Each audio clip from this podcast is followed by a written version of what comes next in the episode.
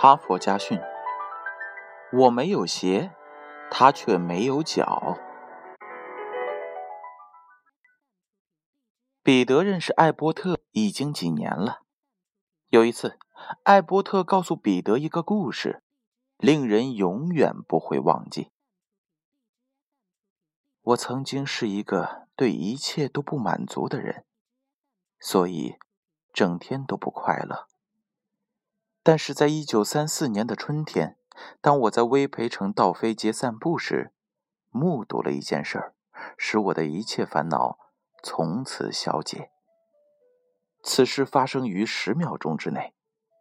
我在这十秒钟里所学到的东西，比从前十年的还要多。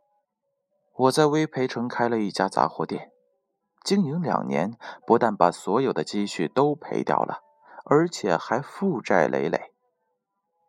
就在前一个星期六，我这家杂货店终于关张了。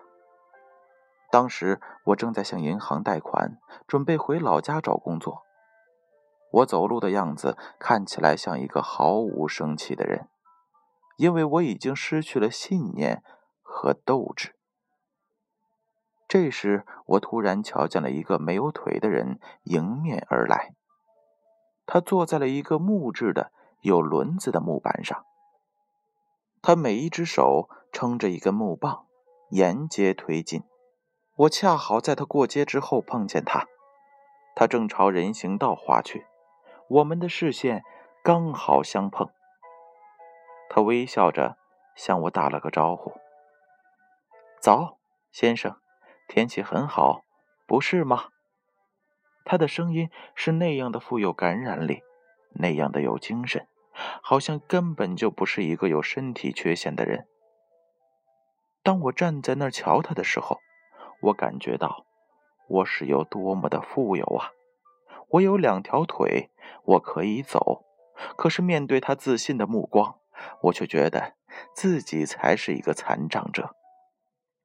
我对自己说：“既然他没有腿也能快乐高兴，我当然也可以。”因为我有腿，我感到心胸顿时豁然开朗了起来。我本来只想向银行借一百块钱，但是我现在有勇气向他借两百块了。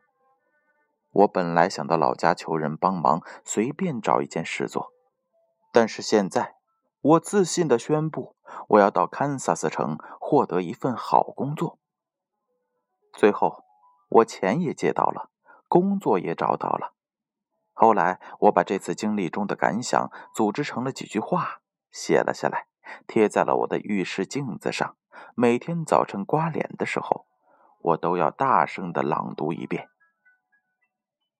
我忧郁，因为我没有鞋，直到在街上遇到一个人，他没有脚。故事讲完了，接下来让我们一起来听一听编后语吧。一位哲人用极其简洁的话道出了人类的大智慧。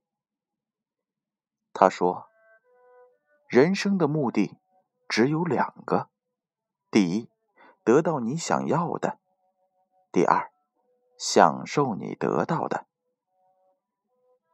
现实生活中，很少有人能够做到第二点，不是吗？哈佛家训，建勋叔叔与大家共勉。